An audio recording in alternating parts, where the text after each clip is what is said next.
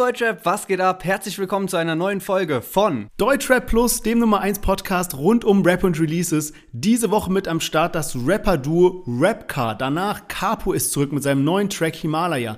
Ebenfalls zurück Loredana. Danach haben wir das Dreiergespann aus Farid Bang, Capital Bra und Kollega und zu guter Letzt eine Vierer-Kombination aus Bozza, Bad Moms J, Sido und Cool Savage. Ja, was ist diese Woche so passiert? Bibis Beauty Palace hat sich von Julienko getrennt. Kleiner Spaß, aber natürlich im Deutschrap gab es auch noch eine Trennung und zwar Nash hat sich von der KMN Gang getrennt und Fat Comedy hat jetzt gerade live, bevor wir die Sendung aufgenommen haben, gerade eine Story hochgeladen, wie er im Knast sitzt. Der ist jetzt anscheinend in U-Haft. Alle Hintergrundinfos gibt's da heute in der Folge. Chata hat den Trailer veröffentlicht zu seinem Kinofilm. Da steht jetzt auch das Release-Datum und das Event des Wochenendes war natürlich der Boxkampf zwischen Sinanji und Bösemann. Da ist es auch ordentlich eskaliert außerhalb vom Ring. Alle Hintergrundinfos heute bei uns in der Folge. Es gibt richtig, richtig viele Themen, deswegen unbedingt dranbleiben. Wir hören uns gleich nach dem Intro wieder.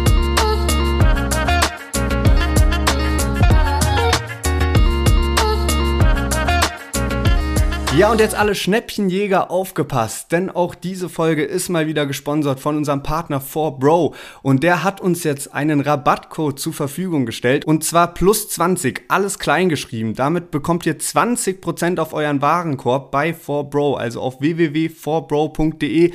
Ihr wisst ja, was ihr dort alles holen könnt. Ihr könnt Eistees probieren, ihr könnt Müslis probieren, ihr könnt Energy Drinks probieren und noch viel, viel mehr. Also checkt es mal unbedingt ab und sehr korrekt, dass 4Bro uns auch diesen Rabattcode zur Verfügung gestellt hat. Ja, man, sehr sehr nice Aktion. Ich habe auch gesehen, dass man eben viele Produkte einzeln bestellen kann. Also zum Beispiel diese Miniaturversion von den Reels, also diesen Cornflakes mit Marshmallow. Da könnt ihr einzelne Packungen bestellen und dann euch zusammenmixen, was ihr eben wollt. Sehr nice Aktion. Es gibt auch keinen Mindestbestellwert. Also selbst wenn ihr ab 99 Cent bestellt, bekommt ihr schon die 20 Prozent. Ab 30 Euro ist das Ganze versandkostenfrei. Also lohnt sich vielleicht da mit einem Bro zusammenzulegen. Und ja, also plus 20 klein geschrieben, 20 Prozent auf alles. Checkt es ab www.forbro.de und jetzt viel Spaß mit der heutigen Folge.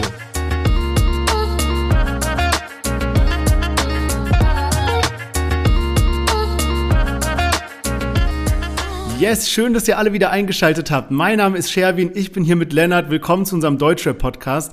Letzte Woche haben wir schon darüber gesprochen. Und ja, Lennart ist frisch zurück vom OMR-Festival und ich bin mega gespannt. Was ging da so ab? Was waren deine Eindrücke und wen hast du alles so getroffen? Ja, Mann, genau. Ich war jetzt letzte Woche in Hamburg. Da war das OMR-Festival. Vielleicht für alle Leute, die da nicht so krass in der Bubble sind. Das äh, ist ein Online-Marketing-Rockstar. Dafür steht OMR und ist eigentlich eher so eine Messe was aber schon mittlerweile auch einen Festivalcharakter hat, weil dann eben abends auch Konzerte sind und tagsüber muss man sich das so vorstellen, dass halt so einzelne Vorträge dann am Start sind. Also es gibt da zwei Ausstellerhallen, da sind dann eben so Spotify, TikTok oder auch kleinere Unternehmen, die einen Stand haben. Außerdem auch Salesforce, bei denen war richtig krass, da hast du dann irgendwie die ganze Zeit for free Essen bekommen und so, also richtig nice und da war auch richtig gemütlich einfach da ein bisschen zu chillen und es gab auch teilweise an den Ständen Freibier und so und ähm, dann gab es eben verschiedene Hallen, wo dann Vorträge waren. Jetzt gerade auch im Hip-Hop-Bereich haben da dann eben Nico Beckspin und Falk Schacht auch gesprochen. Und die hatten dann zum Beispiel Kalkani, Lukas Teuchner,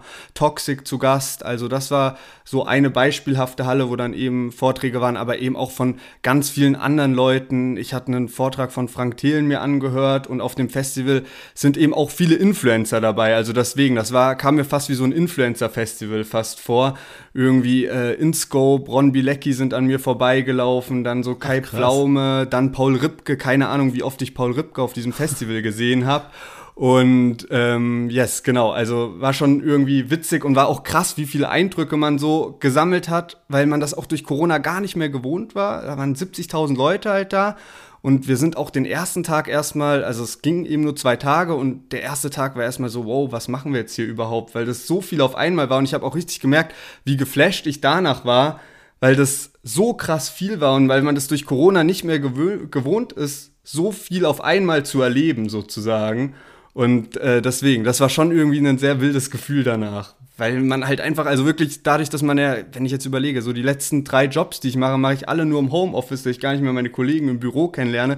Und man ist ja auch wirklich viel mehr Zeit zu Hause und dadurch hat man sich so dran gewöhnt, auch gar nicht mehr so viel zu erleben in den letzten zwei Jahren. Ich glaube, der Eindruck von dem Festival wäre jetzt vor Corona ein anderer gewesen, als es jetzt danach war, weil es eben so das erste Mal war, wo jetzt wieder so viele Leute versammelt auf einem Platz dann auch waren. Ja, krass. Also es, hat, es sah auch so wild aus. Ich habe die ganzen Stories verfolgt, von dir natürlich, von äh, Philipp Westermeier oder OMR-Account. Da hat ja auch Ratane Rede gehalten, Konzert von Rin, von Sido und so. Also Deutschrap ist wirklich hier in der Marketingwelt angelangt. Ja, genau, auf jeden Fall. Also Sido hat einen Überraschungsauftritt gehabt, den habe ich dann, dadurch, dass es eben überraschend war, verpasst. Ähm, dann äh, Materia habe ich auch verpasst, weil der plötzlich in der Mittagspause aufgetreten ist. Und äh, Rin habe ich aber gesehen. Das war dann eben Dienstagabend und Mittwochabend war dann in einer Halle so ähm, Konzerte und Rin hat da Hip-Hop vertreten. Und ähm, ich bin dann auch am nächsten Tag äh, nochmal Rin auf dem Festivalgelände so über den Weg gelaufen und seine erste Reaktion war so, ich meinte so, yo Rin, was geht? Meint er so direkt so Foto. Und das war so auch wirklich so das, das Chillige, sag ich mal, weil wenn das jetzt ein Deutschrap-Festival gewesen wäre, dann wären die ganze Zeit irgendwie Menschenmassen um diese äh, Stars und Künstler rum gewesen.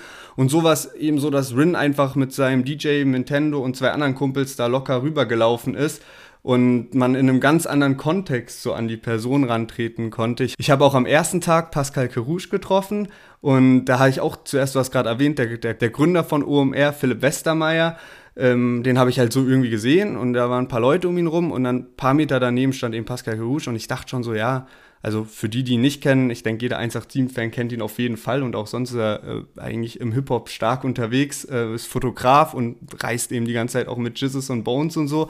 Und ähm, dann habe ich ihn eben so gesehen und war mir erst nicht ganz sicher, ob es wirklich ist. Und er hat dann so einen Beutel umhängen und da war eben auch Frost 187 von Frost war der Beutel. Und äh, dann habe ich ihn halt so angesprochen und dann konnten wir auch so ein paar Minuten einfach in Ruhe quatschen. Und er hat auch gemeint, dass er schon mal in Deutscher Plus reingehört hat. Und es war wirklich mega entspannt. Also schöne Grüße auch an der Stelle an Pascal, weil das halt einfach wirklich so ein ganz anderer Kontext ist, ja. mit dem du da den Leuten halt begegnest und man da ganz in Ruhe auch mal reden kann und so war schon ganz cool auf jeden Fall. Ja, man, es hört sich einfach so nice an. Also ich bin wirklich neidisch um die Erfahrung, die du da gemacht hast. Und äh, wir haben es ja schon letzte Folge besprochen. Also nächstes Jahr gehen wir da definitiv zu zweit hin. Ich habe sowas ja, von Mann. Bock. Ja, Mann, auf jeden Fall. Aber gut, nach dem OMR-Update würde ich sagen, kommen wir mal zu unserem wöchentlichen Chart-Update. Und letzte Woche waren wir ja sehr heftig am Kritisieren. Da ist ja nicht viel gut weggekommen bei uns zwei. Von daher bin ich jetzt mal sehr gespannt, ob etwas davon es in die Charts geschafft hat und wenn ja, was denn? Yes, genau. Und zwar in den Single-Charts ist Airbnb von Tilo und UFO der einzige Neueinsteiger in den Top 10. Aber Deutschrap ist ansonsten sehr, sehr stark in den Top 10 vertreten. Also wir haben zum einen Luciano mit Beautiful Girl, der jetzt einfach das dritte Mal in Folge immer noch auf Platz 1 ist. Dann Power Rate von BHZ, auch schon ein älteres Lied, immer noch auf Platz 2. We Made It von Tilo auf Platz 3 und Sehnsucht von Tilo auf Platz 4. Also sehr viel Tilo und sehr viel Deutschrap allgemein in den Top 10 Singlecharts. Und es gibt auch noch einen Neueinsteiger in den Albumcharts. Und zwar Marjo hat ja sein neues Album Breiter als drei Türsteher veröffentlicht und konnte damit nicht die Top 10 erreichen, sondern nur Platz 16. Ja, okay, krass mit Marjo. Irgendwie habe ich in letzter Zeit so ein bisschen das Gefühl, dass die Charts so voll willkürlich teilweise kommen irgendwie so. Manche Sachen charten so extrem hoch, von denen du noch nie gehört hast und dann wieder sowas. Gut, wer weiß, wieder so Streaming-Zahlen und alles mit reinfließt. Dann gibt's ja auch noch so Box, also Wert des Inhalts und so weiter, was da gewertet wird. Also sehr, sehr crazy. Ja, ich dachte irgendwie auch gerade, weil wir jetzt Macho so gelobt haben in seiner Promophase und sogar ich als Nicht-Macho-Fan fand es eigentlich eine gelungene Promophase. Hätte jetzt gedacht, dass der das locker in die Top 10 schafft und nicht nur auf Platz 16. Wundert mich auch, aber es kann halt auch irgendwie sein, dass so mittlerweile halt so allgemein das Mindset von den Deutschrap-Fans so ist, okay, wenn man jetzt wirklich so verrückt nach einem Künstler oder einer Band ist, dann supportet man die mit einem, mit einem Boxenkauf. Aber ansonsten lässt man das eher bleiben. Und ich glaube, früher war es dann eher so, dass sich vielleicht ein Deutschrap-Fan auch mal drei, vier Boxen im Jahr gekauft hat. Und jetzt ist es vielleicht wirklich nur noch die Box vom Lieblingsrapper oder der Lieblingsrapperin. Und ähm, ja, deswegen, also deswegen schaffen es halt manche irgendwie noch so krass hoch und manche gar nicht. Und vielleicht spielt da auch mit rein, dass jetzt gerade auch alles durch Krieg und so ein bisschen teurer wird und jeder halt ein bisschen auch auf sein Geld achten muss so, ich glaube, E-Commerce geht allgemein gerade ein bisschen ja. runter, weil die Leute halt so einfach ihr Geld sparen. Ich habe auch gehört, dass zum Beispiel bei Rewe, selbst Rewe guckt so, wo ihre Kunden bleiben, weil die jetzt lieber zum Discounter gehen, weil halt alles irgendwie teurer wird. Und man fängt schon so an, mehr drauf zu gucken, was man eigentlich im Monat ausgibt, als jetzt noch vor ein paar Monaten vielleicht. Safe, da hast du auf jeden Fall recht. Ich habe auch letztens so Zahlen gesehen von Zalando und so weiter, die echt gerade zu kämpfen haben. Also ja, man, stimmt, stimmt, da hast du äh, auf jeden Fall recht. Lass uns mal in den ersten Song von heute reinstarten. Und zwar ein Rapper-Duo, was wir einmal vor langer, langer Zeit am Start haben, was ich aber tatsächlich privat sehr viel höre. Und jetzt haben die beiden wieder was rausgebracht. Und zwar äh, das Rapper-Duo nennt sich Rap Car und der Song heißt Petit Frère. Missgeschenkt in meiner Street, was auch immer dir geschieht. Pass auf, dass dir nichts passiert, weil mein Herz wird sonst erfrieren. Und auf der Straße fies die Püt, nur Bordelle Seller wie. Hast ein Ticket in der Jeans. Oh la la, kleiner Bruder, kleiner Dieb. Pass nur auf, dass nichts passiert, weil mein Herz wird sonst erfrieren. Ey, ja, ey, RK auf Repeat, dein Beat, das sieht phänomenal.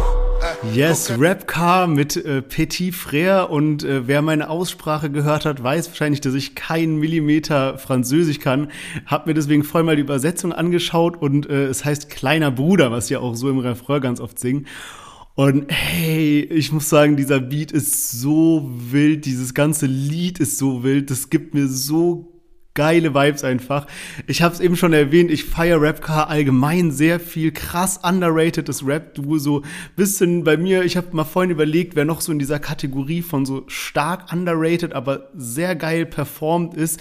Äh, und ist auf, bei mir auf jeden Fall Nika noch, den hatten wir auch mal dabei. Und Navacha, sehr krasse Künstler, alle drei auch so bisschen ähnlicher Vibe, muss ich sagen.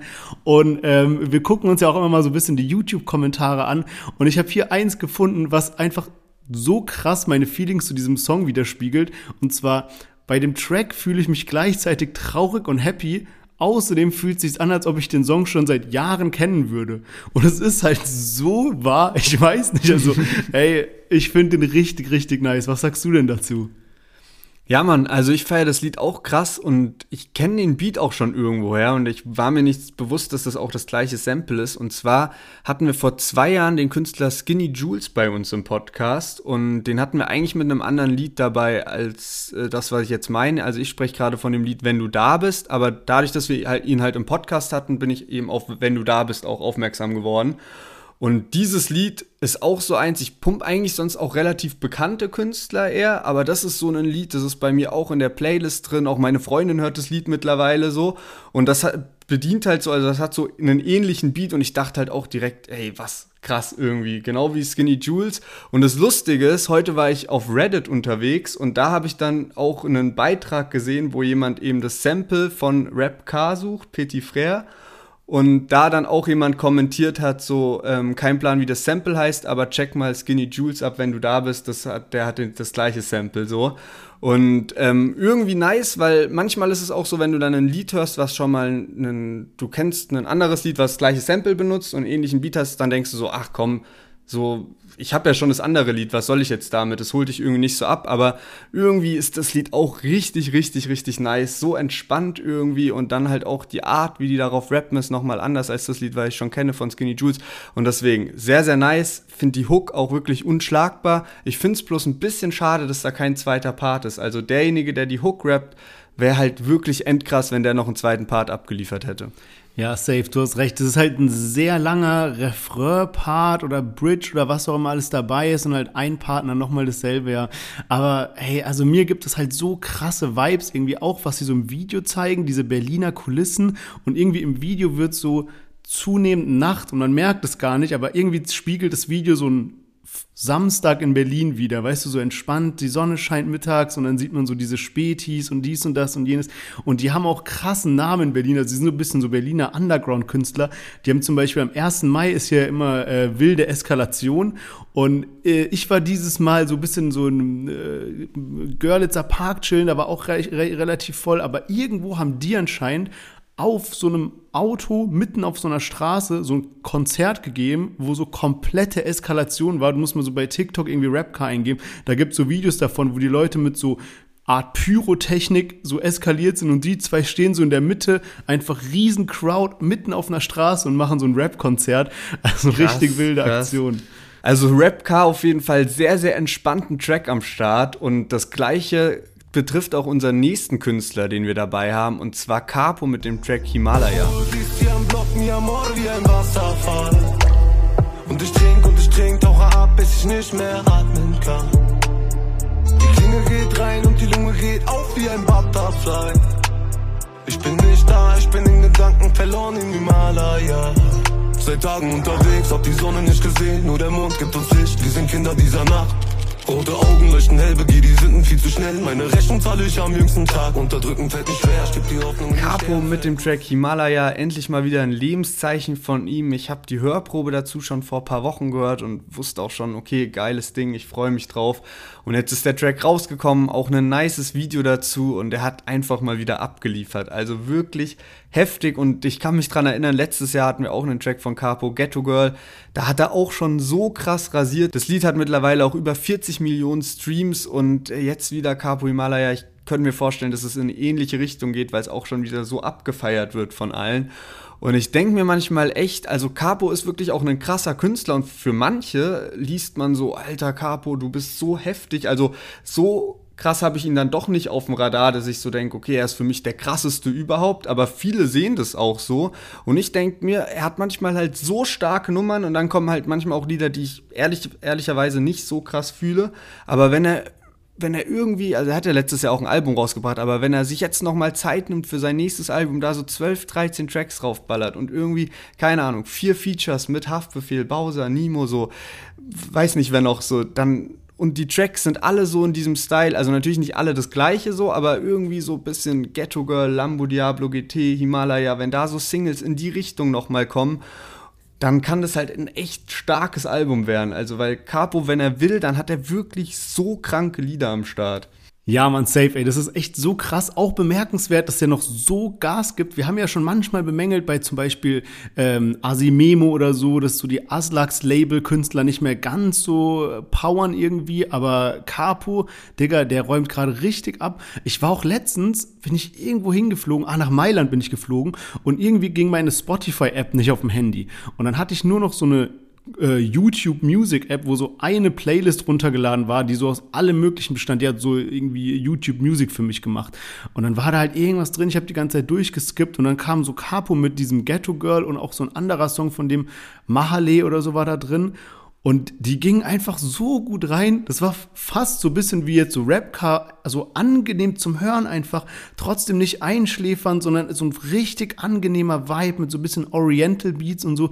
Also crazy auch, wie sich so meine Wahrnehmung gegenüber Capo geändert hat, wenn ich zurückdenke an so Fick den Richter oder solche Tracks, ja.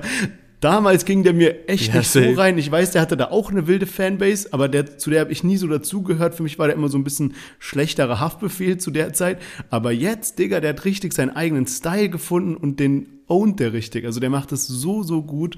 Ähm, auch Video gefällt mir richtig, richtig gut.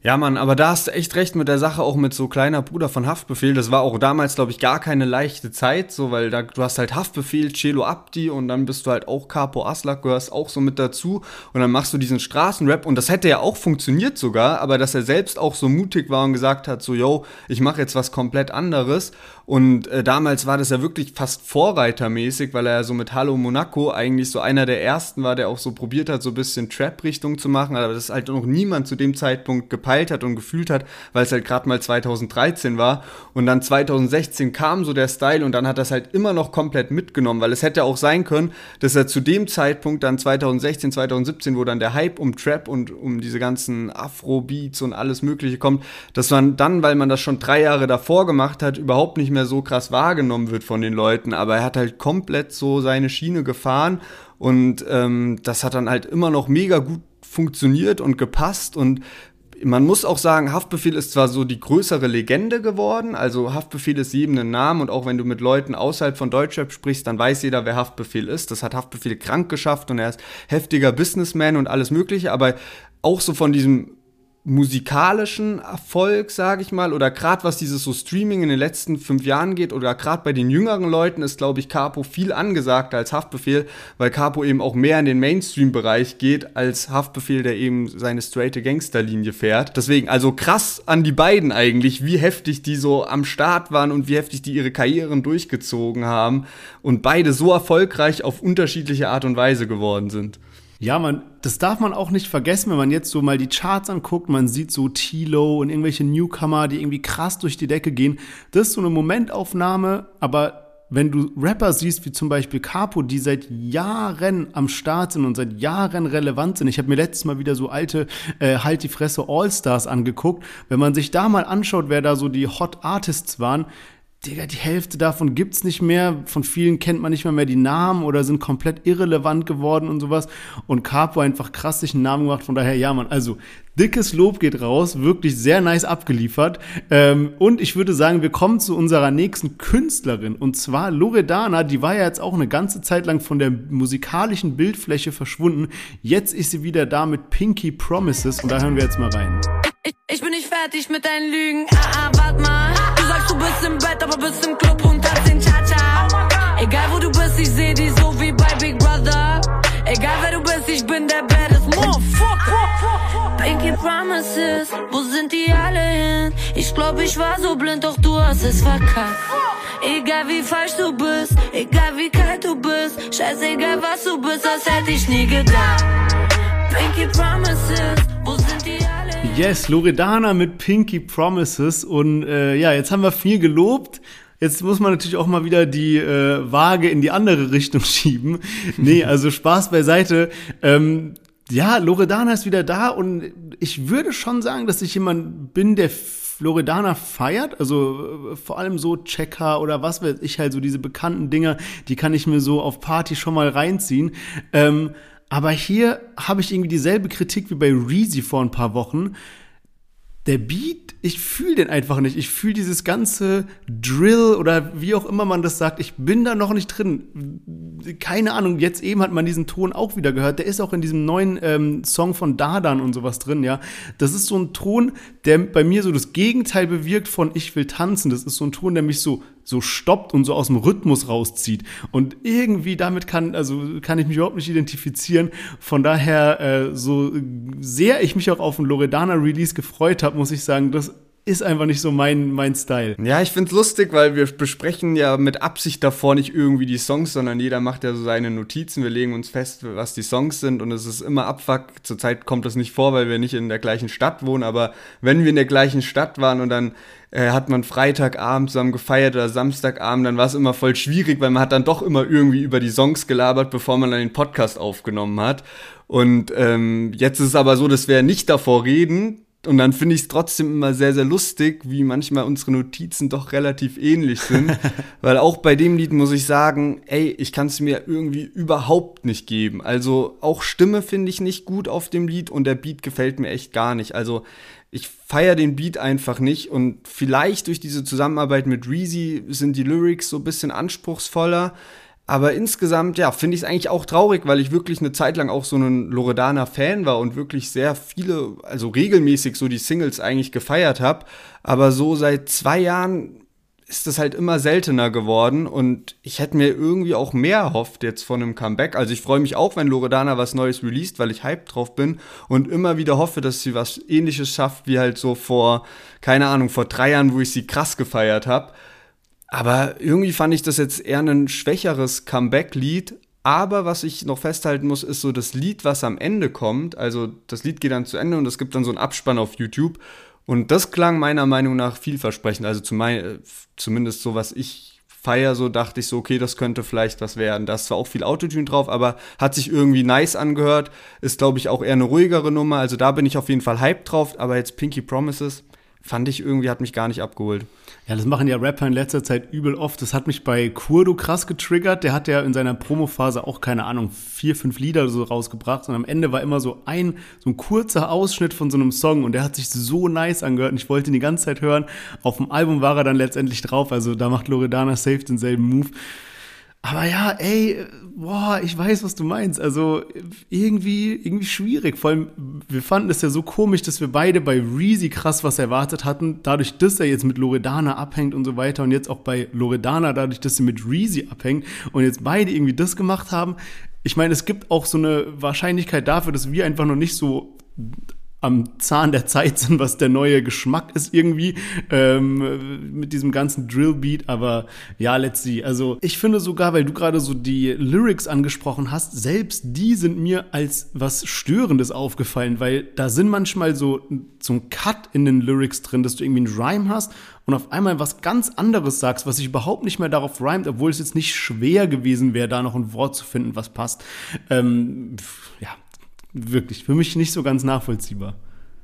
Ich glaube aber auch, dass es generell jetzt nicht ganz so stark angekommen ist, weil jetzt die Zahlen davon auch nicht so super gut waren, muss ich sagen. Also ich bin gespannt, was jetzt als nächstes kommt. Vielleicht kommt jetzt als nächstes irgendein krasser Banger.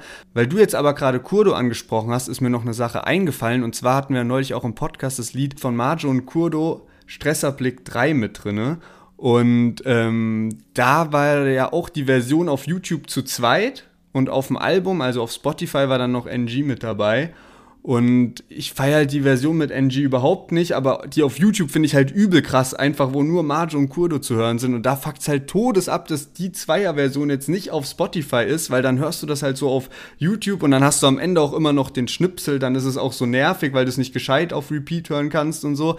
Deswegen richtig, richtig nervig. Ich würde dieses Lied so gerne einfach auf Spotify haben und finde es auch irgendwie ein Eigentor, weil ich könnte mir auch vorstellen, dass generell die Version von den beiden alleine besser ankommt als dann die Version mit NG auf Spotify. Ja, man, irgendwie komischer Move in, passiert in letzter Zeit ja auch häufiger, dass irgendwie dann die Albumversion wie bei äh, Kollega und San Diego und sowas dann doch irgendwie eine andere ist.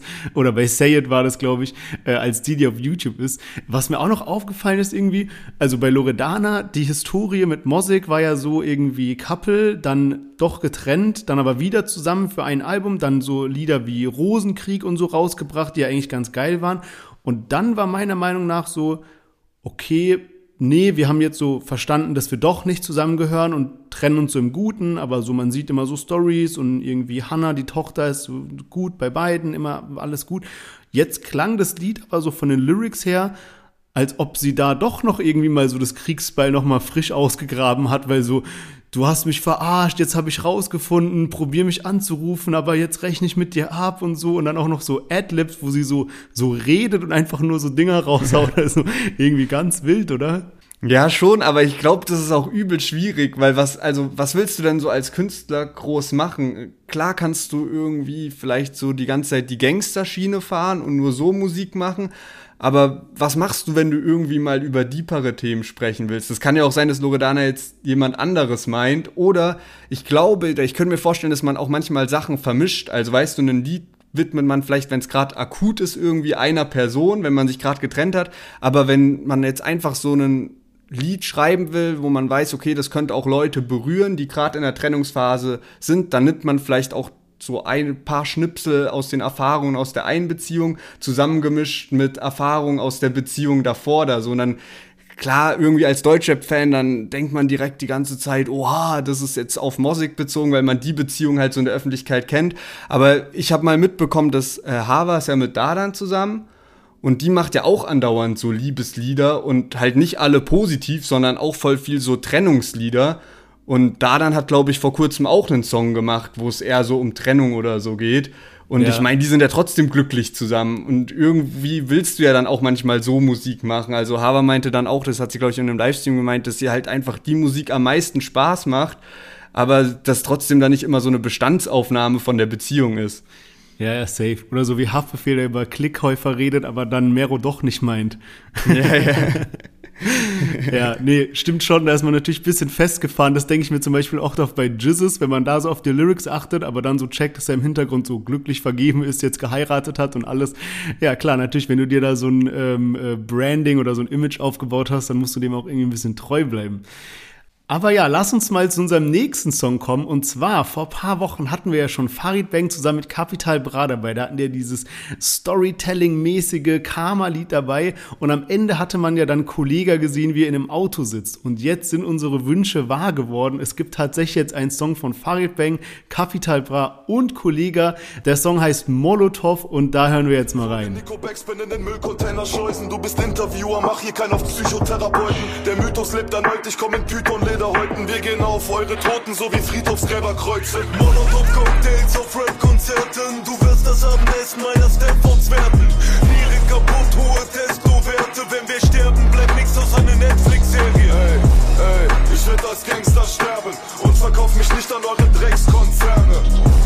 Fick Fame, Fick Hate, Justice Beat Break, Fick Drake.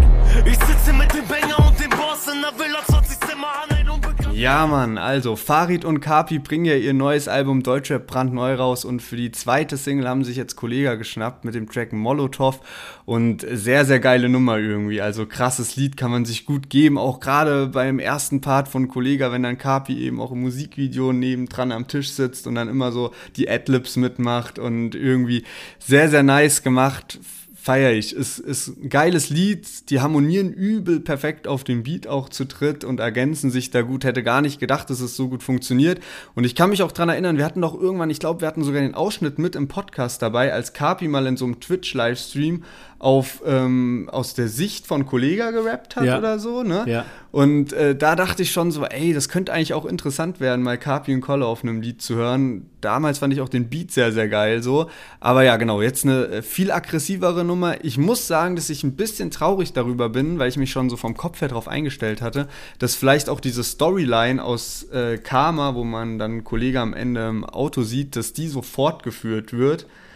Dazu ist es jetzt leider nicht gekommen, aber wäre vielleicht auch insgesamt zu langweilig, wenn es jetzt die ganze Zeit einfach immer nur Storytelling-Singles gibt. Ja, schon, aber ich muss ehrlich sagen, mich hat's krass getriggert, weil vor allem auch der Song Karma hat sich ja so perfekt angeboten für eine Fortsetzung, weil die haben ja beide irgendwie dann, keine Ahnung, haben dann da so eine Schießerei gehabt in so einer Spielothek am Ende und dann sieht man so Kollega und dann werden die beiden verhaftet. Das war so das Ende von der Geschichte.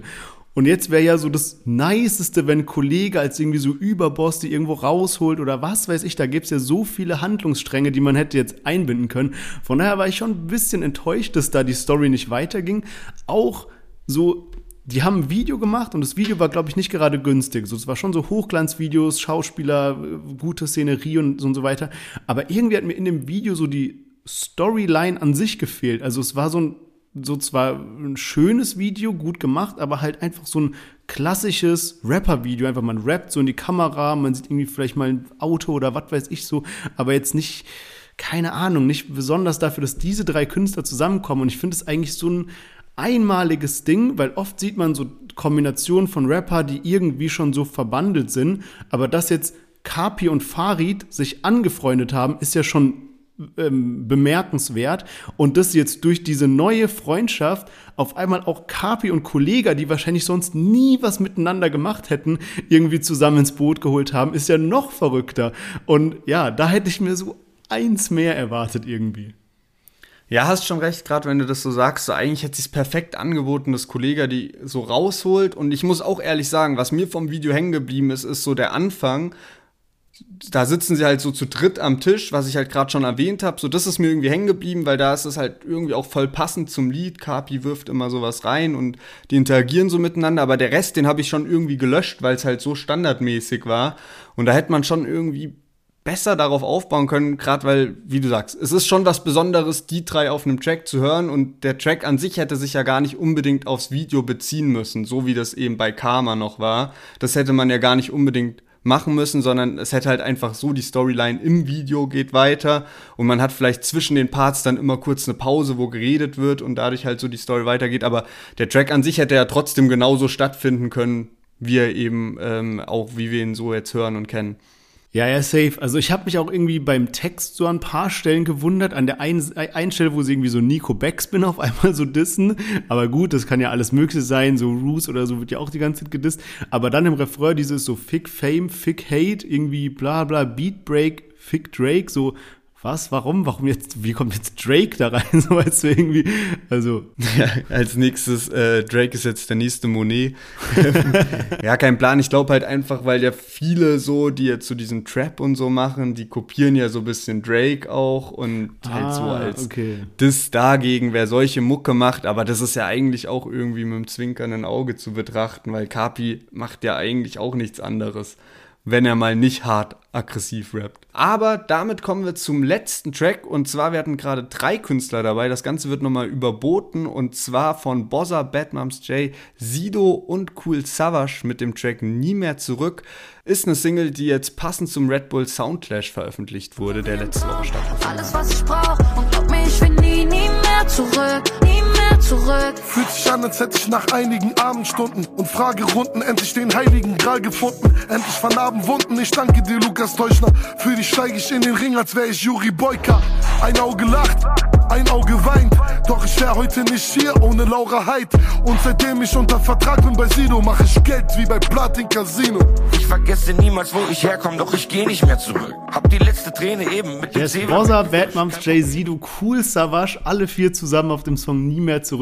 Junge, dieses Platin-Casino hat gerade anderen Hype, oder? Ich habe das jetzt gerade erst rausgehört und musste mich daran erinnern, dass ja Sinan G das auf seinen Rücken tätowiert hatte, da bei dem Boxkampf, also so auf den Rücken gedruckt hatte oder was auch immer. Also, Ja, aber irgendwie hat das auch, also ich weiß nicht, mit wie vielen Rappern die Verträge haben, ob die irgendwie so direkt so All-Inclusive-Paket bekommen haben von halber Deutschrap-Szene oder so, weil die sind, die kommen überall drin vor. Also wirklich auch im Text von voll vielen Deutschrap-Liedern, dass die erwähnt werden mit Platin Casino. Ja.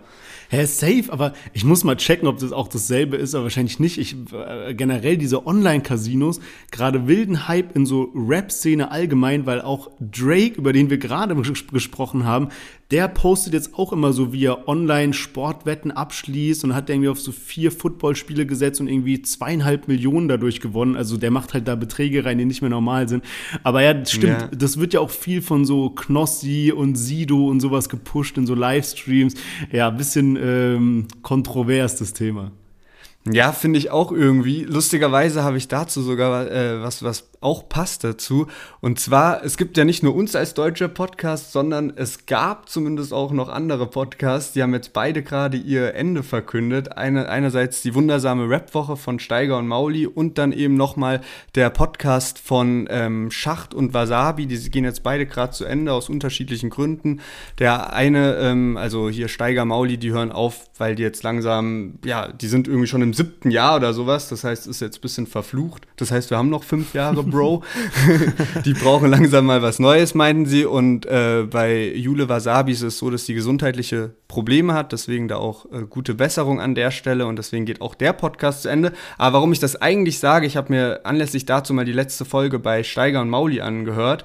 Und ähm, da hatten die auch irgendwie so einen Tweet von Tilo drin, der so meinte, so, ey, warum ist es eigentlich verboten auf Twitch Streams zu machen, wo man Drogen nimmt, aber so Online-Casino und sowas ist die ganze Zeit am Start. Und äh, irgendwie hat er recht. Also es sollte jetzt auch nicht erlaubt sein, dass man da im, im Stream Drogen nimmt, aber warum geht es überhaupt fit, dass man da einfach so Online-Casino die ganze Zeit spielen kann? Und das machen ja wirklich krank viele. Ja, Und da safe. sind auf Twitch sind ja auch wirklich junge, ist ja junges Publikum unterwegs. Also finde ich auch irgendwie sehr, sehr merkwürdig. Ja, safe. Also ich habe schon mal gehört, dass die dann irgendwie, also dass die Ausrede sozusagen ist, dass sie ja nicht mit echtem Geld spielen, sondern so mit so Spielgeld. Aber keine Ahnung, Digga, ich weiß es nicht. Woran ich gerade denken musste, was auch lustige Story war, ich habe ja so das letzte halbe Jahr in Budapest äh, gewohnt und dann warst du und andere Kumpels ja zu Besuch und wir sind auch da ins Casino gegangen und irgendwie so, und long story short, so der Wechselkurs von Euro zur ungarischen Währung, Forint, ist äh, super crazy, ist irgendwie geteilt durch 290 oder irgendwie sowas. Und irgendwie haben wir so unser Geld gewechselt und hatten gar nicht auf dem Schirm, wie viel man jetzt an dem Tisch spielen muss bei Blackjack und haben so aus Versehen in so einer Runde fast unser ganzes Geld verloren. Ja, Mann. Ja, Mann. Ey, das war so bitter, weil wir freu, haben uns richtig gefreut, so jawohl, jetzt bisschen Blackjack, man kann so ein bisschen am Tisch chillen und dann war sozusagen so mit der ersten Runde so direkt so, ah fuck, 50% schon abgedrückt. Ja, Mann. Also, was lernt man daraus? Glücksspiel ist äh, nicht gut, ja, sollte man nicht machen. Äh, hier die Doppelmoral äh, im Podcast. Nee, also, zurück zum Thema. Ja, äh, Bossa, Bad Moms J, Sido, Cool Savage. Ich muss sagen, ey, der Song ist so krass unterm Radar, weil die jetzt auch kein Video veröffentlicht haben und nichts. Aber eigentlich, wenn ich mir den so analysiere, finde ich alle vier Parts stark. Gerade auch Bossa richtig krass mit diesen Props an Lukas Teuchner und sowas habe ich so halbe Gänsehaut bekommen. Ähm, muss ich sagen, wirklich gutes Ding. Ja, Mann, ja, Mann. Und ich find's wieder lustig, weil das ist auch ein positiver Punkt, den ich drin habe. So Bossa mit Shoutouts an Lukas Teuchner und Laura Heid. Die sind beide eben von Two Sides vom, vom Label und äh, kommt halt irgendwie richtig nice. Und er grüßt da ja auch nochmal Sido und so. Aber ich verstehe voll, was du meinst, weil bei mir ist es auch schwierig und ich suche so ein bisschen, glaube ich, den Grund darin, dass vier Künstler auf einmal was releasen. Die passen auch mega gut zusammen und der Song ist auch stark, aber das macht's für mich dann manchmal schwieriger, greifbar, das Lied. Und dann habe ich mal drüber nachgedacht, was feiert man denn sonst so, wenn so größere Kollabos sind und alles über drei ist manchmal schon ein bisschen schwierig irgendwie.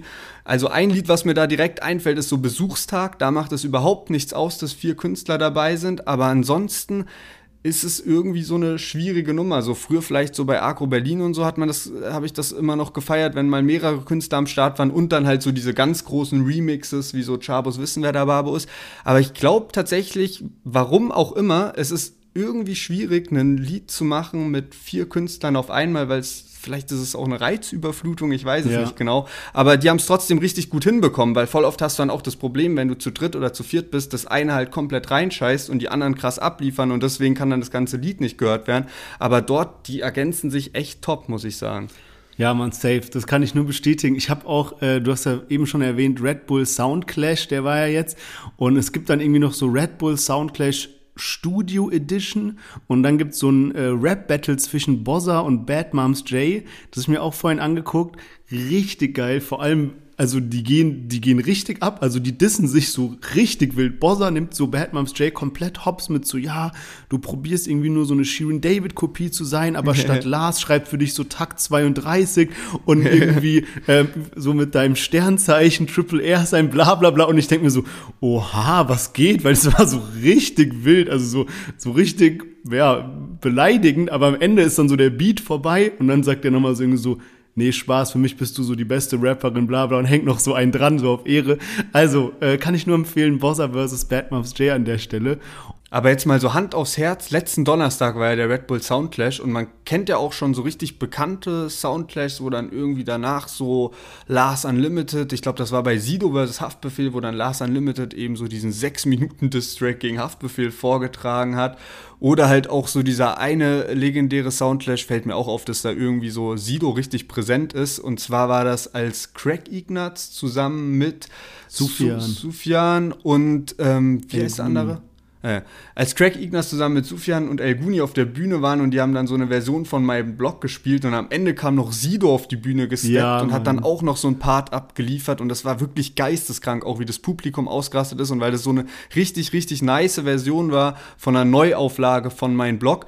Auf jeden Fall hatte ich so das Gefühl, dass ich sonst immer ein bisschen mehr vom Soundclash mitbekommen habe. Jetzt natürlich auch, weil man sieht die ganzen Insta-Stories und so, aber das, was bei mir hängen geblieben ist, war irgendwie, dass Flair dort seinen Song unterwegs gespielt hat, weil Flair komplett ausgerastet ist mit seinen Insta-Stories zu seinem Auftritt. Aber ansonsten muss ich sagen, klar, ich habe die Insta-Stories gesehen, aber ich hatte so das Gefühl, da ist jetzt nichts so krass Spektakuläres noch irgendwie passiert. Und vielleicht hat auch, ich habe den selbst nicht geschaut, aber vielleicht hat auch so ein bisschen dieser Battle-Charakter gefehlt, weil das, wovon du ja gerade erzählt hast, das ist ja was gewesen, was eben schon mal im Vorfeld stattgefunden hat, weil es eben so eine Studioversion während Corona war. Oder hast du jetzt noch irgendwie sowas Atemberaubendes vom Soundclash mitbekommen? Nee, ich glaube, es liegt auch so ein bisschen daran, vielleicht, also die, die Main Acts waren ja Bozza und Bad Moms J.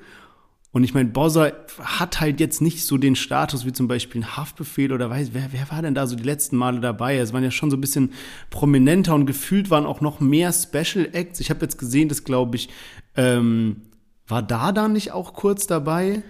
Ja, das fand ich wild. Also das ist auch wirklich was, was ich mir auch äh, sagen wollte, was ich wirklich krass fand, weil Flair da nämlich auch alle Rapper in seiner Story hatte. Da war auch Nemo, glaube ich, noch am Start und so. Und Flair und da dann haben sich ja schon immer mal ein bisschen angezickt auf äh, ja. Social Media so ein bisschen gegeneinander geshootet.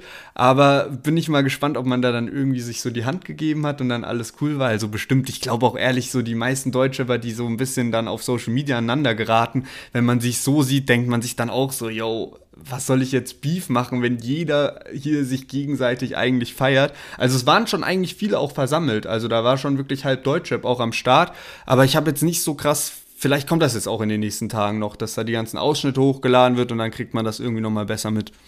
Ja, ja, safe. Nee, also aber du hast recht, ist bei mir auch, war nicht ganz so präsent wie die letzten Jahre. Was mir noch, ich habe noch einen Punkt, wo ich nicht genau wusste, wo ich den mit reinbringen soll, und zwar zu Apache. Deswegen dachte ich jetzt hier so Bossa, Sido und sowas, äh, erzähle ich mal hier kurz. Und zwar, wir, wir berichten ja immer, wenn äh, Rapper so neue Produkte haben, irgendwie ein neues Geschäftsmodell auf die Beine gestellt haben.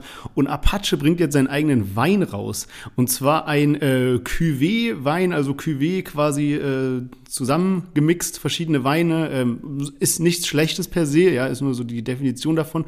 Und kommt übermorgen, macht er dann so ein Event in der Pfalz, wo man sich so Tickets holen kann, wo noch die Location ist noch nicht klar. Man weiß nur, äh, Dresscode ist äh, all white so. Und er ist selber da und äh, gibt dann auch den Wein irgendwie aus, guckt, wie er schmeckt und so weiter. Ein Glas Wein inklusive.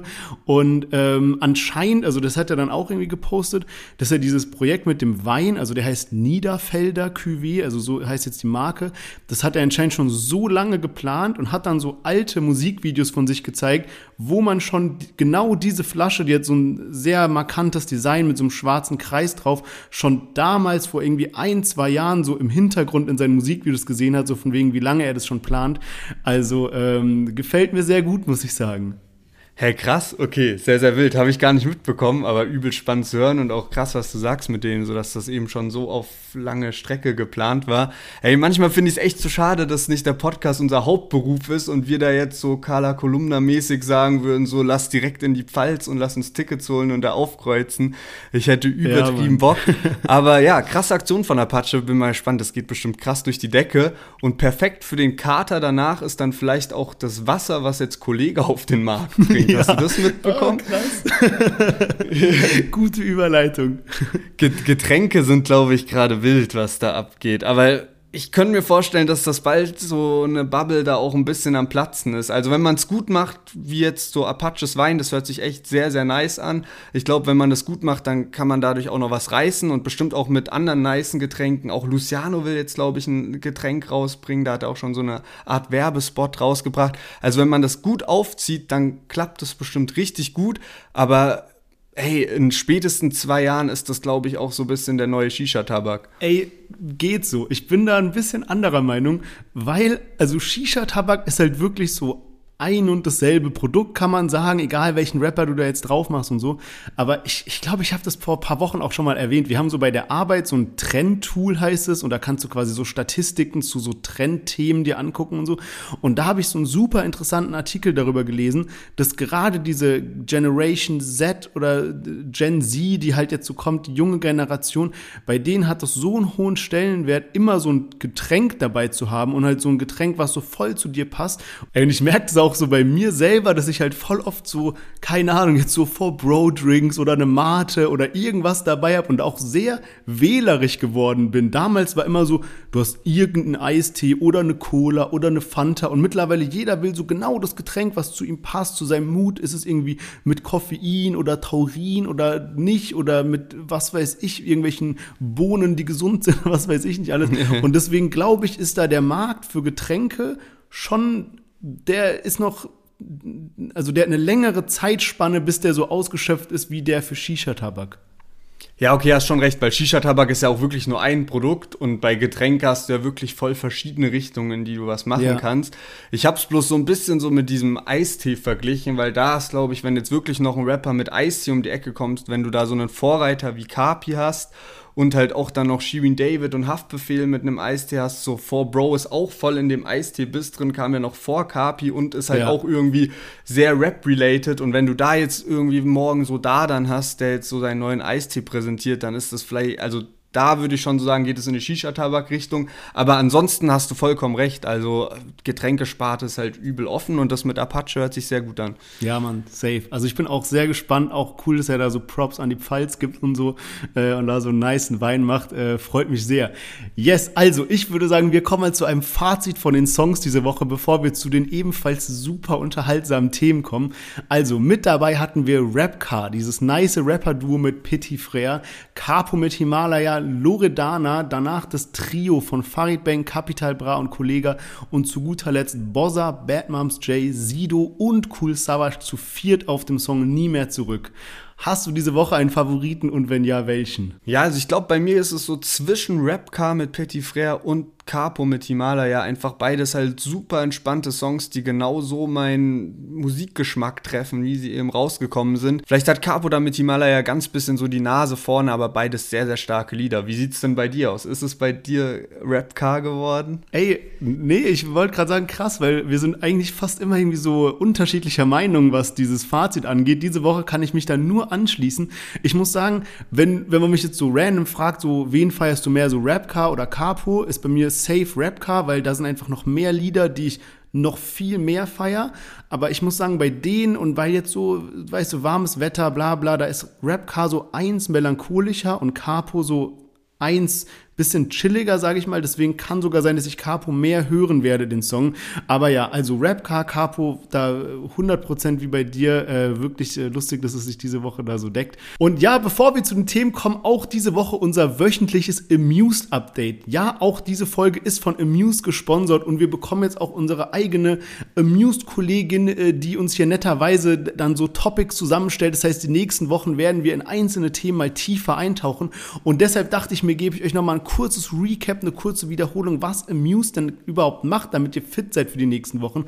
Und zwar, also, Music Manager Game. Das bedeutet, erstens, ihr holt euch diese Karten von den Rappern, die aber an echte Werte, an echte Stats gebunden sind. Wenn Rapper releasen, viele Kommentare bekommen, viele Streams bekommen, dann steigt der Wert auf eurer Karte. Und mit diesen Rappern, mit diesen digitalen Sammelkarten, die ihr habt, stellt ihr euch ein Label zusammen und könnt damit in verschiedenen Ligen und verschiedenen Battles gegeneinander antreten und somit auch wöchentlich Rewards abstauben und natürlich können auch die Werte von euren Karten steigen und die dann wieder verkaufen. So, also ähm, sehr, sehr nices Konzept, bin super gespannt. Wie gesagt, Juli geht's Ganze los. Die haben mittlerweile Artists wie Plusmacher, Hannibal, Ramo 022, Schubi A Cappella, Celo Abdi, Kianusch und, und, und am Start. Und da kommen noch richtige Brecher auf euch zu.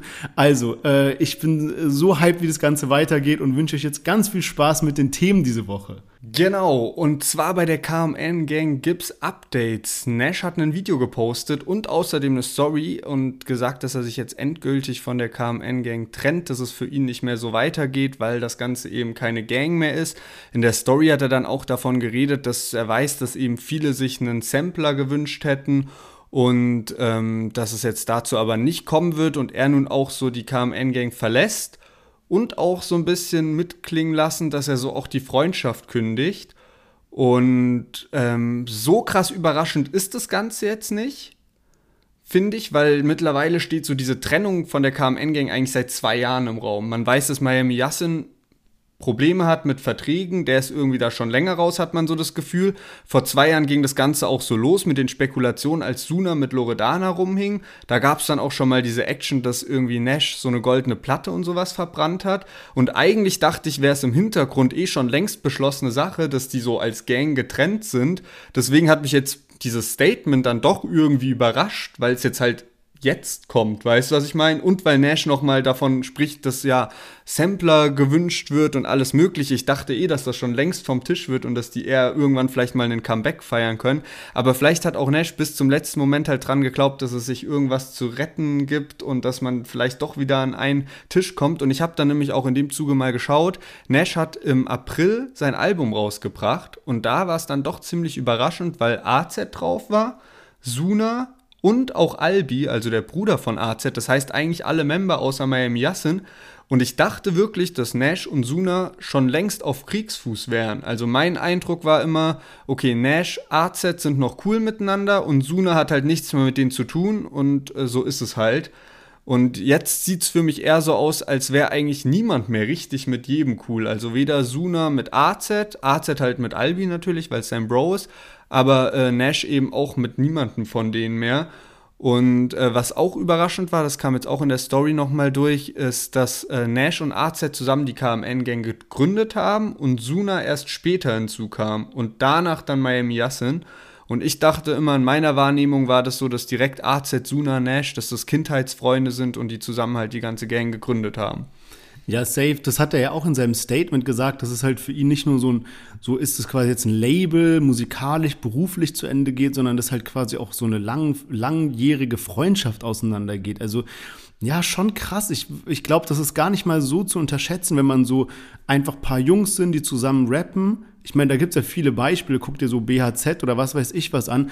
Wenn da paar irgendwie keine Ahnung, anderer Meinung sind und dann will man weg und dann holt der eine einen Anwalt dazu und sagt, ja, wir haben das doch zusammen gemacht und pipapo. Ich meine, guck dir mal an, worüber äh, Flair und Bushido heutzutage noch streiten, was fast Jahrzehnte jetzt weg ist, ja.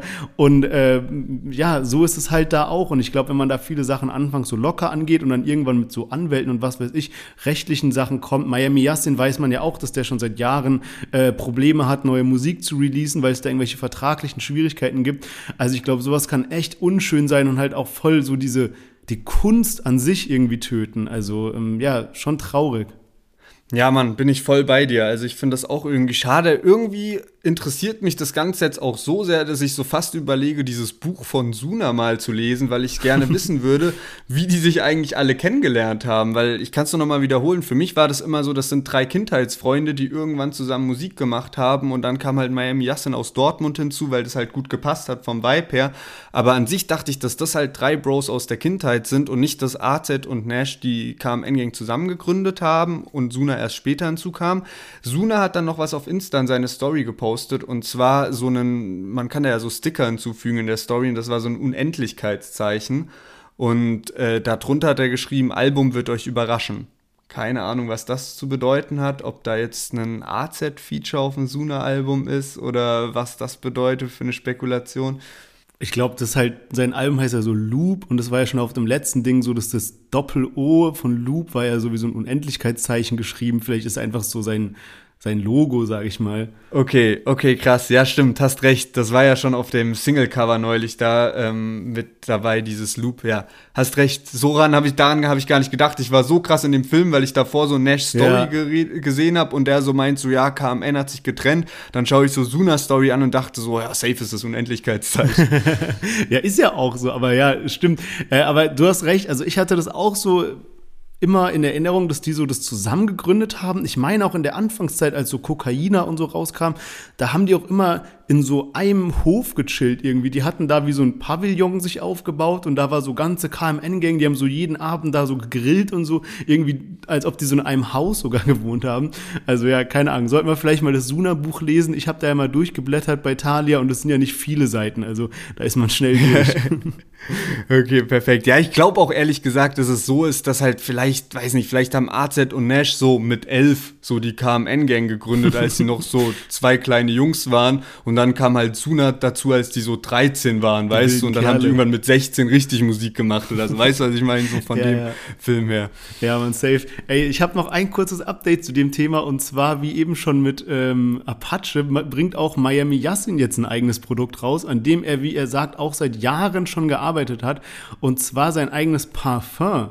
Auch bisschen ein Novum so im Deutschrap. Ich glaube, Flair hatte ja mal in der, in der Vibe-Box hatte er mal so ein Parfüm drin, aber dass man das so wirklich so gut, ah nee, okay, gut, bei Female Rappern natürlich, äh, ich glaube, Shirin David, so haben auch ihr Ding. Aber ja, also, Miami Yassin hat jetzt sein eigenes Parfüm und zwar ist die Marke Louvre Franco.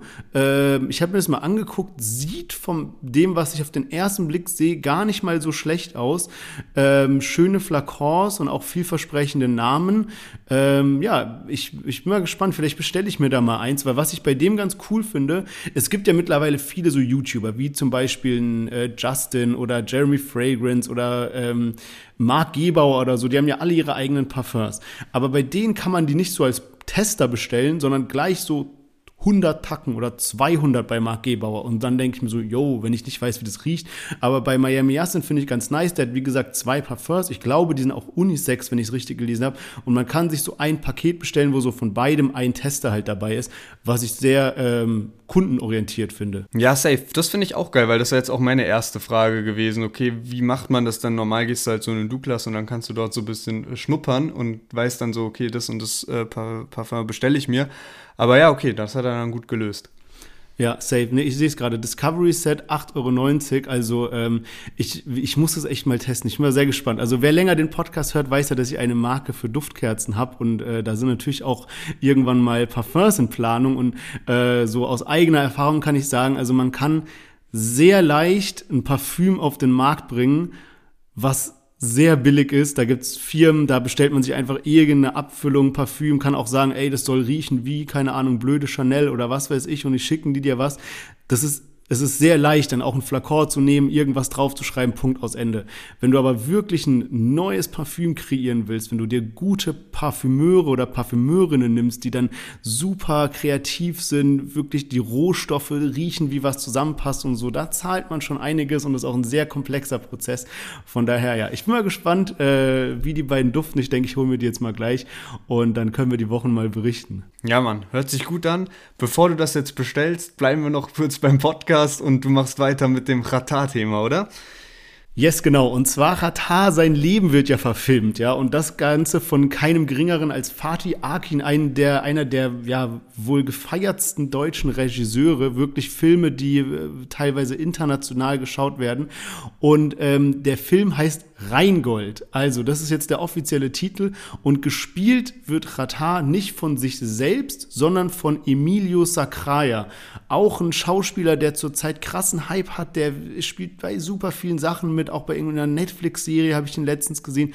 Und was auch äh, lustig ist, der hat äh, beim Bushido-Film Zeiten ändern dich, hat er den jungen Bushido gespielt und spielt jetzt eben auch den Ratar. Ähm, das ganze Ding kommt am 27. Oktober raus, also auch gar nicht mal so weit in der Zukunft. Bei so Marvel-Filmen oder so kriegt man ja manchmal Trailer, die irgendwie in anderthalb Jahren oder sowas rauskommen. Äh, Avatar kommt jetzt, glaube ich, auch der zweite Teil irgendwann raus, aber dauert noch übel lange. Auf jeden Fall so, Back to Topic, Ratar-Film, Rheingold, ja, Oktober kommt der raus und äh, ja, was, was sagst du denn zur Besetzung vom äh, Emilio Sacraia? Ja, ich habe mich die ganze Zeit schon gefragt, also weil das schon länger klar war, habe ich so gedacht, ja, okay, aber die sehen sich ja nicht wirklich ähnlich. Deswegen fand ich es jetzt sehr, sehr nice, dass er ja dann wirklich auch da mit Glatze am Start ist und die haben eine kranke Ähnlichkeit jetzt hergestellt. Und äh, das kommt auf jeden Fall schon sehr, sehr wild, weil im Trailer sieht man dann ja auch, wie so dieses Cover von äh, 415 von seinem Album Nummer 415, was so die Knastnummer war, wie sie das so nachgestellt haben, wo dann eben auch Emilio Sacraia äh, drauf ist, eben als Ratar sozusagen mit der Klatze. Also sieht schon sehr geil aus. Ich bin hyped drauf auf den Film. Ich denke, das wird ziemlich nice. Und ähm, diese Weltpremiere fand ja letzte Woche am Mittwoch statt. Und die fand auf dem OMR-Festival statt. Also ich habe mir eben auch Ratars sogenannte G-Note angeschaut und äh, da hat er eben zum ersten Mal diesen Trailer gespielt vor dem Publikum und es war schon witzig, weil Ratar war tatsächlich auch ein bisschen nervös bei seinem Auftritt. Der ist so auf die Bühne gerannt, die haben da auch ordentlich was geplant. Also die hatten dann so eine, so eine Säule sozusagen, oder es sah so aus wie eine Säule, ich saß auch relativ weit hinten, wo dann so äh, einzelne Künstler reingebeamt wurden, wie ein SSIO und so. Und Ratar hat dann eben so 20 bis 30 Minuten so seinen Vortrag gehabt und er kam dann am Anfang auf die Bühne gerannt und meint so, yo, was geht ab, was geht ab, Frankfurt, äh, Hamburg. so und, äh, aber ich will es ihm auch nicht verübeln, weil das halt schon auch ein ganz anderer Kontext Kontext ist, wenn du ja. bisher halt die ganze Zeit irgendwelche Touren gespielt hast, wo du weißt, dass einfach nur deine absoluten Fans da sind, weil niemand holt sich sonst für 40 Euro ein Ticket, wenn er dich nicht übel krass feiert. Das heißt, du musst eigentlich vor nix wirklich Angst haben, solange ja. du deine Liedtexte kannst und so. Und dann gehst du da halt in so einem Business-Kontext auf die Bühne, wo vielleicht auch die Hälfte der Leute eigentlich nur auf den Tarantino-Auftritt wartet und nicht unbedingt auf äh, Chatars G-Note so. Aber ja, deswegen war, war sehr, sehr witzig auf jeden Fall und er hat es trotzdem gut gehandelt und hat da auch sehr spannend irgendwie eine App vorgestellt, die eben so ein bisschen dafür sorgen soll, so wie ich das verstanden habe, dass ähm, eben Unternehmen und Künstler besser zusammenkommen können. Also man kann dann als Künstler eben so eine Art Pitch-Deck da hochladen und äh, Ratars Leute schauen dann eben zum Beispiel, zu welchem Deal die Künstler passen würden. Und ja. die App soll jetzt anscheinend rauskommen. Also ich bin da gespannt. Ratar hat äh, wieder sehr, sehr viel am Machen. Krass, ja, Mann. Also kann ich mir auch gut vorstellen, dass er da aufgeregt war, weil ich glaube, für Ratar ist dieses ganze Business, diese ganze Business-Seite super wichtig, auch für sein neues Image. Und du hast recht, da war er endlich mal von nur Business-Leuten und musste sich dann schon in gewisser Weise auch beweisen, dass er äh, ja quasi die Credibility hat auf dem OMR-Festival, so auf der großen Bühne dann quasi da über Business zu quatschen. Also ja, ja, stimmt schon. Ähm, aber äh, gut, so, ähm, so gut wie es gerade um Qatar steht, äh, so schlecht steht es gerade um Fat Comedy, weil der ist ja, wie wir wirklich gerade kurz vorm Auf, vor der Aufnahme von der Folge erfahren haben, in U-Haft. Äh, und da hast du ein bisschen mehr mitgebracht. Ja, Mann, genau. Also Rata muss sich keine Sorgen mehr um Knast machen, aber Fat Comedy anscheinend schon. Das kommt jetzt auch sehr überraschend, finde ich. Ich dachte, man würde eher ein bisschen Medientrubel mitbekommen, so von wegen, ja, ähm, Fat Comedy muss jetzt in den Knast oder so, aber nee. Das Ganze wurde jetzt von Fat Comedy selbst gelüftet. Der hat einfach ein Video aus dem Knast aufgenommen und hat in seiner Story gepostet, wie er jetzt eben, dass, dass er jetzt eben erstmal für sechs Monate in U-Haft muss, dass die Beamten ihm sein Handy nicht abgenommen haben und er jetzt so mit den letzten Prozent Akku hat er sich aus der Zelle gefilmt, ähm, am Ende noch so eine Thunfischdose hochgehalten und ja, wie man es so von ihm kennt, der hat das alles sehr humoristisch dargestellt, hatte auf der Wand hing so, hast du das gesehen? Ja. An der Wand hingen so Oliver Pocher und Amira Pocher Bilder und so. Ähm, deswegen dachte ich auch als erstes, das wäre vielleicht nur ein Joke und nur so halt nachgestellt und man hätte sich da irgendwo eingemietet, bis ich dann halt so gelesen habe, dass er meinte, ja, sechs Monate U-Haft. Ja, also schon heftig auch. Bin mal gespannt, vor allem, das ist jetzt erstmal die Untersuchungshaft. Wer weiß, was dann noch kommt, oder? Ey, das ist, das ist echt verrückt. Also wenn man, wenn man sich überlegt, wo das hergerührt hat, aber ich meine, to be honest, Digga, man haut halt nicht einfach jemandem so eine runter, ja. Ja, so safe. hat er halt Pech gehabt. Aber ich weiß auch nicht, was dann danach noch so hinter den Kulissen abging, weil es war ja so, dass er dann erst dieses übel cringe Statement abgegeben hat, zusammen mit seinem Anwalt, wo er sich so für alles entschuldigt hat, tausendmal erwähnt hat, dass irgendwie die Emotionen hochgekocht haben und er hat nicht nachgedacht und innerhalb von einer Sekunde hat er ihm eine gebatscht und so. Und dann irgendwie paar Tage später ist irgendein Schalter umgelegt worden und er hat auf einmal übel wieder gegen Pocher gedisst und so. Und dass er jetzt in Urhaft sitzt und das dann auch wieder auf so humorvolle Art in Anführungszeichen macht mit so Pocherbildern an der Wand und so oh, schwierig. Ja, ja, also gibt er auch recht, er ist irgendwie auch selber schuld. Ich find's krass, wie gesagt, dass das jetzt so plötzlich kommt, dass er so sagt, so, yo, ich bin in Urhaft. Ich habe eigentlich damit gerechnet, dass jetzt so irgendwie so Bushido Arafat mäßig so ein öffentlicher Prozess daraus wird und man dann jede Woche irgendwelche Updates von Pocher versus Fat Comedy bekommt. Ja. Aber gut, ich weiß nicht, was da jetzt in Zukunft kommt. Aber ich meine, also, wenn man es mal so sieht, der hat ja damals viel mit äh, Kapi gechillt, mit Samra gechillt und so. Und ich weiß wirklich nicht, womit der auch so sein Geld verdient hat, keine Ahnung. Aber nur dadurch, dass du viele Follower auf Instagram oder TikTok hast, kriegst du halt null Cent. Also es muss schon irgendjemand mit dir Werbung machen wollen oder sowas. Und das will ja Stand jetzt wahrscheinlich niemand. Von daher, wer weiß, wie viel Geld der noch auf seinem Konto hat, welche Anwälte der sich leisten kann und so weiter. Also so, boah, schon, schon verzwickte Situation, muss ich sagen. Und äh, ja, andere verzwickte Situation äh, gab es auch jetzt äh, am Samstagabend und zwar war da der Kampf zwischen Sinanji und Bösemann und ähm, ja, er hat tatsächlich stattgefunden. Ich habe echt bis zur letzten Sekunde noch gezweifelt. Selbst als die beiden eingelaufen sind in den Ring, dachte ich noch so, Safe macht jetzt irgendjemand irgend so eine dumme Aktion oder irgendwie rennt ins Publikum, klatscht da jemand oder einer aus dem Publikum klatscht einen der beiden Kämpfer oder sowas. Aber nein, der Kampf hat wirklich stattgefunden und ich habe mir auch so die, diese gesamte Fight Night gegeben. Da war nämlich auch noch ein anderer Kampf von so zwei YouTubern, Denison versus Khan Yavi. Haben mir beide so vom Namen nichts gesagt, den einen hatte ich schon mal gesehen und ich muss sagen, die beiden nur damit wir gleich mal einen Vergleich haben, haben richtig gut gekämpft. Das war sauberes Boxen. Man hat gesehen, okay, die haben was davor gelernt und haben das Gelernte umgesetzt. Die haben sich nach jeder Runde, haben die sich so abge, äh, wie sagt man so, abgecheckt, so Fäuste gegeben und sowas. Die haben am Ende das erste, was sie gemacht haben, sie haben sind sich so in die Arme gefallen und waren so, danke, gut gekämpft und so, so einfach, so wie man es halt macht. Boxen, Gentleman-Sport, hat der Moderator auch gesagt, wirklich toll gemacht. Und dann Sinanji Bösemann, also erstmal so der Kampf hat angefangen und es gibt's halt manchmal, dass man sich dann so noch mal so einmal wie so abklopft so mit der mit dem Handschuh gegenseitig und dann geht man kurz zurück und dann geht so der Kampf los.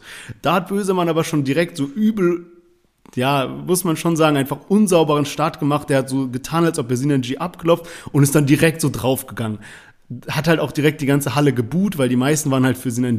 Dann hat nach kurzer Zeit irgendwie hat irgendwie böse man irgendwas mit seinem Fuß gehabt, ja, was halt so komplett dumm war. Der hat dann so auf, so probiert, seinen Schuh mit seinen Handschuhen so hochzuziehen und Sinan G wartet so kurz, denkt so, hä, was soll ich machen? Und schlägt ihm so eine rein, weil es ist, also es tut mir leid, aber Ja. es sind halt so die Regeln, weißt du, hast du es auch gesehen? Ja, ja, safe. Also ich habe es mir nicht live angeschaut, deswegen erstmal Respekt, dass du dir das gegeben hast, weil ich habe am nächsten Tag, also am Sonntag, bin ich dann auf diesen Kampf gegangen und dann war ich so, what the fuck, sieben Stunden Livestream so. Ja. Und dann dachte ich so, ich wusste nicht, dass das so eine Veranstaltung ist, wo so tausend Kämpfe sind, sondern ich dachte vielleicht so zwei Kämpfe sind da und dann Ja. dachte ich, das Ganze wäre halt so drumrum und es wäre wirklich als Riesen-Event aufgezogen und da sind dann noch Leute, die die ganze Zeit interviewt werden und so. Heißt so, probiert schnell durchzuskippen. Das war gar nicht möglich. Ich habe diesen Kampf erstmal gar nicht gefunden und dann war das wirklich so am Ende von diesen sieben Stunden Livestream so 20 Minuten und ich war schon fast enttäuscht, weil ich habe, also ich muss auch ehrlich sagen, ich habe keine Ahnung von Boxsport so.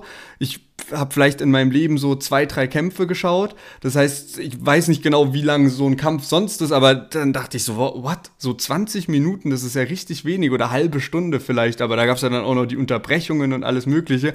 Aber gerade weil du das auch gesagt hast, so von wegen, du hast bis zur letzten Sekunde gezweifelt, dass irgendwas dazwischen kommt, diese Situation mit dem Schuh war ja genau sowas. Ich dachte wirklich, ey, was ist jetzt so? Hat, ist der umgeknickst und der Kampf wird jetzt abgebrochen oder was? Ja.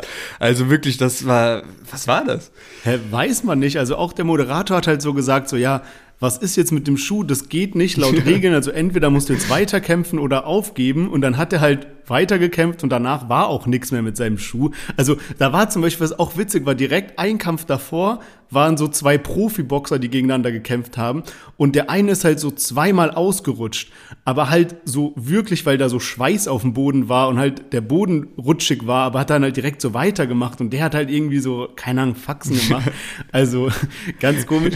Was ich auch noch krass fand, so bevor der Kampf losging, hat man so, so Stats eingeblendet bekommen, wie, so, wie groß die sind, wie alt die sind und so weiter. Und wir haben ja noch äh, letzte Folge, glaube ich, darüber gesprochen, dass so Sinan G wahrscheinlich gewinnen wird, weil er ja viel größer sei als Bösemann.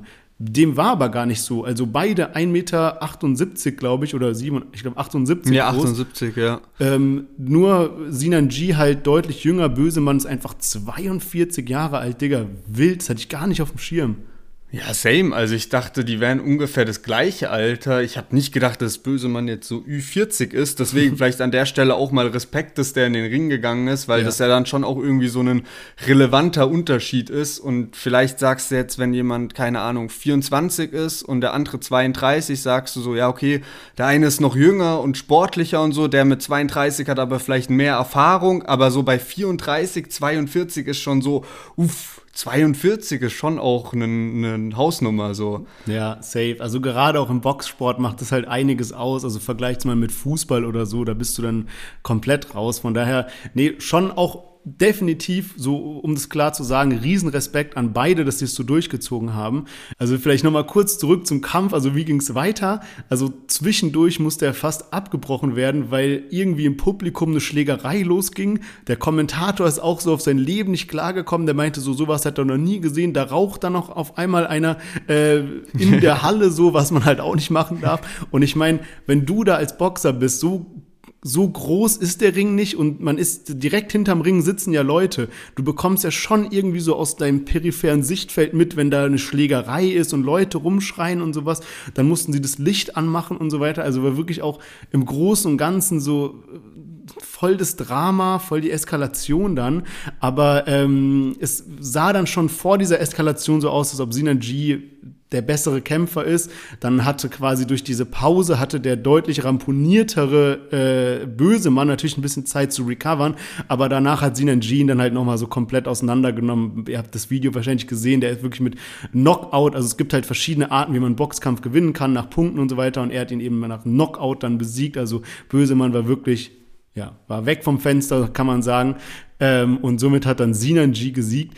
Was mir aber krass aufgefallen ist und was ich wirklich so als so schönes Zeichen für die Menschheit irgendwie so für mich äh, abgestempelt habe, als der Kampf dann rum war, dann war so ein bisschen Eskalation, aber nach ein paar Momenten war es so, als ob dieser ganze Beef zwischen Bösemann und Sinan G auf einmal so okay, wir können jetzt da einen Haken dran machen. Sinanji hat gewonnen. Wir waren beide im Boxring. Wir haben beide jetzt irgendwie wahrscheinlich unsere, unsere Patte gemacht damit. Aber die haben sich dann begrüßt. Man hat gesehen, die beiden Teams, die ja äh, davor teilweise auf sich losgegangen sind, wenn man sich zurückerinnert an dieses erste Treffen von Sinanji und Bösemann an diesem Tisch. So, die haben sich dann begrüßt, die waren zusammen, die haben dann beide Stories gepostet, vor allem viele Stories, wo andere Leute geschrieben haben, Respekt an beide und so weiter. Und äh, ja, das fand ich dann doch korrekt von den beiden, dass sie da nicht weiter rumgestichelt haben, genau. Ja, also war dann doch ganz cool am Ende. Ja, safe, das fand ich auch gut. Also da hat man auch gesehen, ja, okay, eigentlich ist da auch Sympathie. Ich glaube, die haben so währenddessen jetzt auch mehr Sympathie füreinander entwickelt und es war dann gar nicht mehr so ein einer hasst den anderen, wie das noch ja. am Anfang war, sondern man ist eigentlich, jetzt hat man gemerkt, der andere ist doch ganz korrekt, auch weil Bösemann ja auch mal, als es so diese ganzen Probleme rund um Sinanji gab, dann auch mal ein gutes Wort über Sinanji gelassen hat und ich könnte mir vorstellen, dass sie vielleicht auch irgendwann mal tatsächlich zusammen streamen, keine Ahnung. Auf jeden Fall noch mal so zum Kampf an sich, weil du es auch gerade angesprochen hast, Bösemann hat da eine heftige Wunde und äh, da habe ich auch dann gedacht, Alter, was sind da für Leute auch mit ihm, die ihm da wirklich so alles Mögliche reingeschmiert haben. So, das hat auch dann, ich dachte das und in genau dem Moment hat das auch der Moderator gesagt. Die schmieren dem da auch gerade alles rein, was noch zu finden ist. Das sah höchst unprofessionell aus, muss ich sagen, an der Stelle. Und ähm, der Moderator war auch wirklich, du hast gemerkt, der ist einfach nur enttäuscht. Der ist so stolz auf den Boxsport und der war einfach nur wirklich von Herzen enttäuscht, was da so abging auf ja. dieser Veranstaltung weil halt am Ende wurde ja auch der Boxring geisteskrank gestürmt und davor eben diese Schlägerei oder was weiß ich, was da äh, am Machen war. Ich, das war also von der Organisation wahrscheinlich auch wirklich sehr, sehr wild. Sinanji hat dann auch danach noch gemeint, dass es nicht nur Universum-Boxen gibt, die der Veranstalter waren, sondern noch ein anderer Veranstalter. Und der war eben für so die Stellung von den Securities und sowas verantwortlich. Und ich glaube, da war wirklich einfach für so ein Event viel zu wenig da. Und ähm, ich habe jetzt heute gerade noch gesehen, dass NG, der Rapper, auch in eine Schlägerei verwickelt war. Also der hatte Stress mit jemandem von der Security und da gibt's eben auch TikTok-Videos und so und der meinte, dass es da halt auch ein bisschen hin und her gab und ähm, er sich, ja, keine Ahnung, dass er dann irgendwie so ein Security ein bisschen gepackt hat, weil der wollte irgendwie raus, weil viel zu viele Menschen da waren und er hatte VIP-Ticket und wollte dann raus und so ein Security hat ihn dann so äh, gepackt und dann hat er sich das nicht gefallen lassen und dann ist es da eben eskaliert. Krass. Also das habe ich auch gar nicht so ähm, beim Event selbst mitbekommen, sondern jetzt erst im Nachhinein. Krass, okay, ja, heftig. Also das war auch ein Punkt, der mich wirklich gewundert hat, weil ähm, also diese Unprofessionalität in einem Kampf auch, weil wenn ich mich so zurückerinnere an diese ganzen Videos, die wir jetzt in den letzten Wochen von Bösemann gesehen haben, dann waren die ja immer in so einem Boxstudio aufgenommen, wo man so gesehen hat, dass dahinter so Leute boxen. Und zum Beispiel bei diesem Beef mit Manuelsen, ich glaube, das haben wir sogar auf Instagram gepostet, da sagt er sowas wie, ja, jeder, der bei mir in den Boxverein kommen will, der muss erstmal mit mir einmal in den Ring gehen und Sparring machen und deswegen kommt Manuelsen nicht und sowas. Und irgendwie habe ich das so, so ab abgestempelt als so, ah, okay, Bösemann ist so seit langer Zeit äh, im Boxen oder Boxtrainer oder was weiß ich, aber das ist so sein, seine Freizeitbeschäftigung, halt so Boxen zu gehen wie bei Manuelsen. Aber also, ich muss ehrlicherweise sagen, Sinan G, der ja nicht aus dem Boxsport kommt, hat schon so probiert, sich professionell zu geben, was halt auch übel schwierig ist, wenn ein Kontrahent irgendeine so eine Scheiße baut. Aber Bösemann, das hatte nichts mit Boxen zu tun. Der hatte keine Deckung, der hat die ganze Zeit so komisch mit seinen Schultern rumgezuckt. Der hat, auch wenn er einen Haken gegeben hat, weißt du, da gibt es so eine bestimmte Technik und der hat einfach so seine, seine, seine Hände so geschwungen irgendwie. Also es war ganz sonderbar. Ich dachte, dass Böse man da schon irgendwie mehr drauf hat. Ja, der hat, also das ist mir so als Laie aufgefallen, dass er total oft in die Luft einfach geschlagen hat, weil Sinanji ausweichen konnte. Ja. Und das war auch sowas, die haben ja davor immer gegenseitig aufeinander reagiert. Und da hat Sinanji mal auf so ein Video von Bösemann reagiert, wie Bösemann eben auch für den Kampf trainiert. Und Sinanji hat darauf reagiert und meinte so, ist das Zeitlupe so? Und ich dachte ja, so, ich ja, konnte es nicht richtig einschätzen, weil ich eh keinen Plan davon habe und dachte so, ja, okay, er probiert halt ein bisschen zu sticheln. Aber jetzt so im Nachhinein, wo man den Kampf auch gesehen hat, also ey, wie gesagt, so, ich würde direkt Knockout gehen, wenn ich gegen Sinan G kämpfen würde. Ich würde nach der ersten Runde K.O. sein, so deswegen will ich dafür auch nicht, darüber auch nicht urteilen. Und Bösemann auch Respekt, weil der 42 ist und sich das so getraut hat, aber ich dachte trotzdem auch durch die Sachen, die er da im Vorfeld gesagt hat, dachte ich halt, okay, da würde irgendwie, äh, das wird irgendwie so spannender an sich der Kampf, weil ich auch das Gefühl hatte, dass Sinanji, wenn er gewollt hätte, ihn auch schon nach drei Runden K.O. gehabt hätte, oder? Ja, glaube ich auch. Ich habe auch am Ende so kurz gedacht, also äh, das Video hast ja auch gesehen, wo Sinanji dann Bösemann wirklich so ausnockt, also dem irgendwie zehn äh, Schläge hintereinander gibt und so. Und da dachte ich schon so, oh, okay, das tut mir jetzt schon auch leid irgendwie so auf menschlicher Ebene, so für Bösemann, dass er dann da so demoliert wird. Aber irgendwie dachte ich so, okay, es ist halt wirklich Boxen. Beide haben sich darauf eingelassen, so ist es halt. Und natürlich, es ist eine Art und Weise zu gewinnen, indem du Knockout gibst. Und wer Bösemann in der Situation gewesen, dass er äh, die Überhand hätte und da drauf ballern könnte, hätte er es wahrscheinlich genauso gemacht, weißt du? Also, ähm, ja, Safe. Denk auch. Also, du hast es vorhin auch schon erwähnt, dann gab es ja wenigstens noch so eine schöne Abschlussszene, ja. die dann auch gezeigt wurde, wo sich eben Sinan G und Bösemann dann so umarmt haben und Deswegen, cool, dass die das so gemacht haben, dass sie es durchgezogen haben. Weiß nicht, was ich von der Veranstaltung an sich halte. Das liegt aber auch am Publikum. Das war schon irgendwie dann eher so Richtung Fremdschämen und peinlich. Aber an sich, Sinan G, Bösemann haben sich getraut, in den Ring zu steigen. Man hat es dort sozusagen geklärt und am Ende ist alles cool und man muss nicht irgendwelche, ja, man schlägt sich nicht auf der Straße, wo eben dann alles noch tausendmal unfairer zugeht. So von daher haben wir mal einen Kampf im Deutschrap erlebt, nachdem das äh, jahrelang nicht funktioniert funktioniert hat und alles nur über Insta-Stories gelaufen ist, jetzt auch mal in echt im Ring der erste Deutschrap-Kampf der Geschichte. Ja, wirklich, wirklich äh, gut und ich ja, würde mich auch freuen, wenn da noch äh, paar andere Rapper nachziehen, weil ist halt einfach Entertainment pur.